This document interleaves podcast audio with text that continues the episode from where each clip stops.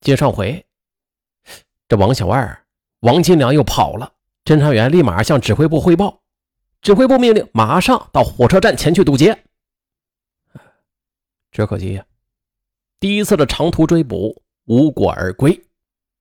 再说另外一个犯罪嫌疑人王海华那边，侦查员张亮和林中涛驱车从环翠楼前驶过去，去查找与王海华认识的人。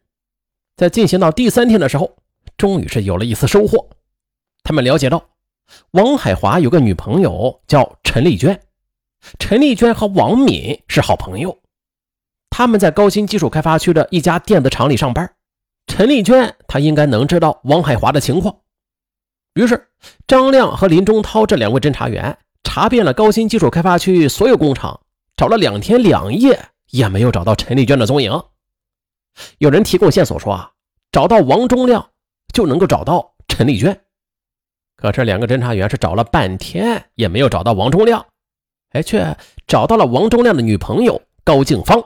侦查员呢就把手机号码留给了高静芳，并且对他说：“等见到王忠亮时，就让王忠亮给他回电话，说我们是公安局的，找他核实点事情。”很快啊，到了晚上，侦查员张亮的手机果然响了，他只好停车接听电话：“我是王忠亮，你找我有事吗？”侦查员张亮就说了。啊，是这样的啊，我向你了解一个情况，你知道陈丽娟在什么地方吗？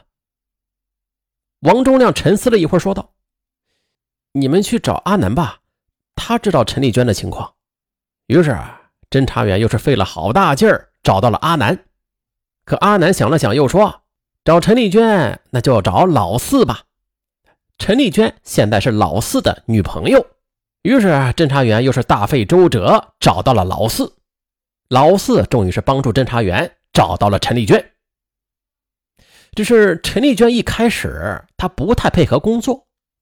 她说：“呀，我和王海华已经分手了，他到底去哪儿了，我也不清楚啊。”侦查员就耐心的给他做了不少工作，最终陈丽娟表示愿意提供她所知道的情况。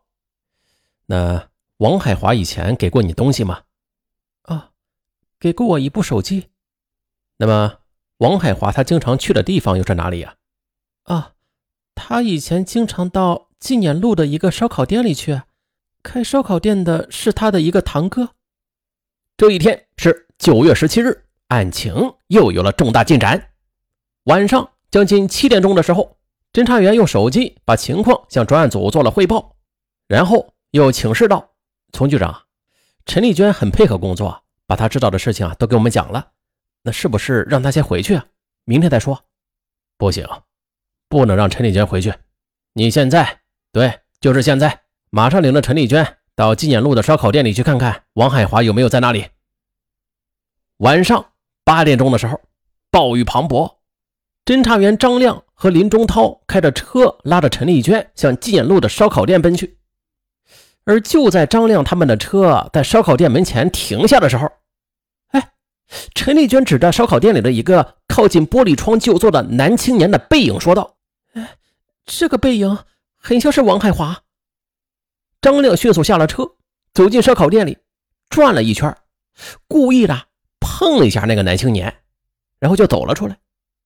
那个男青年被碰了，很恼火，转过头来啊，恶狠狠地瞪了他一眼，脸上显出了极度的不满。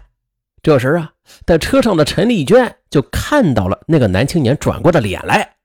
另一个侦查员就问他：“你看，是不是王海华呀？”“对，他就是王海华。”林中涛赶紧向张亮做了个手势，意思就是说呀：“你刚才碰到的那个人就是王海华。”而且就在这时，侦查员准备打电话请求支援的时候，王海华已经从烧烤店里走了出来，他准备离开了。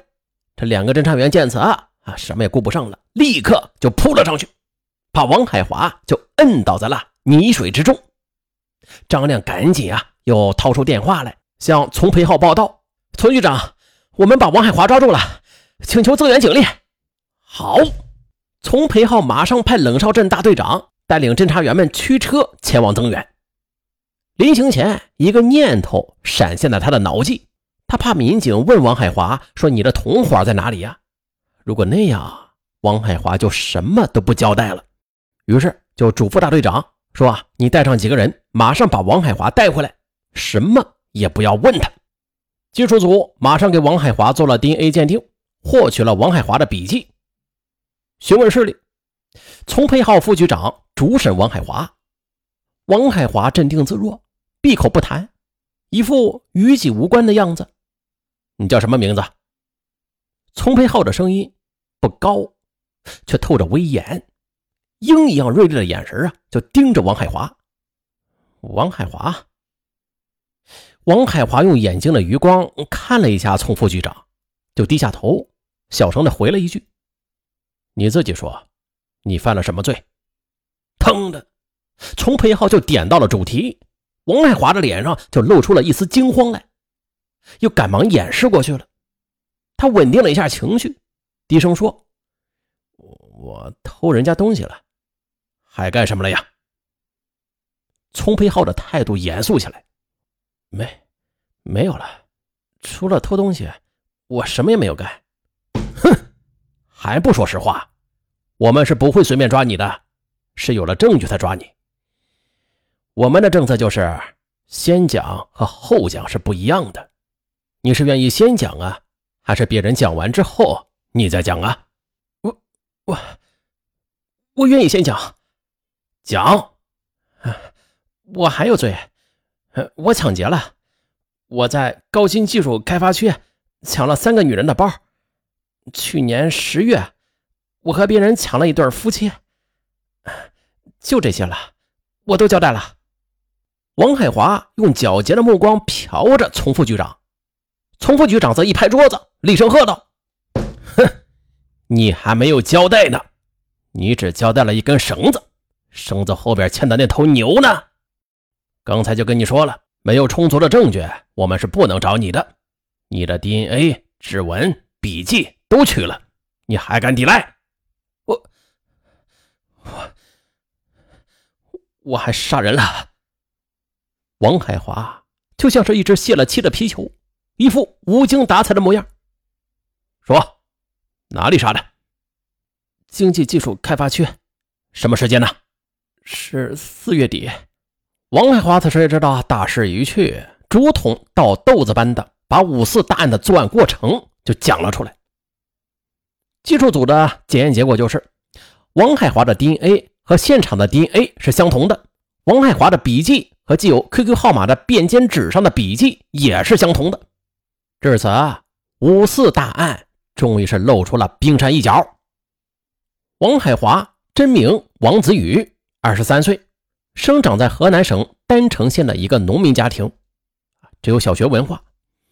这王子宇在村中算是个帅气英俊的小伙子，虽然这书读的不多吧，但是成熟的却很早。他十六岁的时候就和本村的一个漂亮清秀的女孩黄水云恋爱了。这是王子宇的初恋，他也是投入了全部真挚的感情。那时，王子宇在一个酒店里当厨师呢，这黄水英在另外一个酒店里当服务员。王子宇的父母给他盖了四间房子，留着他娶媳妇用。有人说啊，爱情开始于伟大的感情，但往往又会因为一些小的争吵而结束。哎。那这句具有哲理的话，竟然就发生在了王子宇的身上。有一次，他们就是因为一点鸡毛蒜皮的小事两人就闹翻了脸了。黄水云一气之下到珠海打工去了。好嘛，这相处了五年的女朋友背弃他而去，这对于王子玉来说那是残酷的，也是致命的打击。当黄水云。和另外一个青年走上了结婚的殿堂之后，他已经是万念俱灰了。有好长一段时间，他沉浸在失恋的痛苦之中不能自拔，过着就像是死一般的百无聊赖的日子。他的生活一度是充满了困惑和艰辛。那是初恋呐，哎呦，那刻骨铭心的初恋，那不堪回首的初恋，时时刻刻的折磨着王子宇。让他时刻的感受到自己的贫穷和可怜。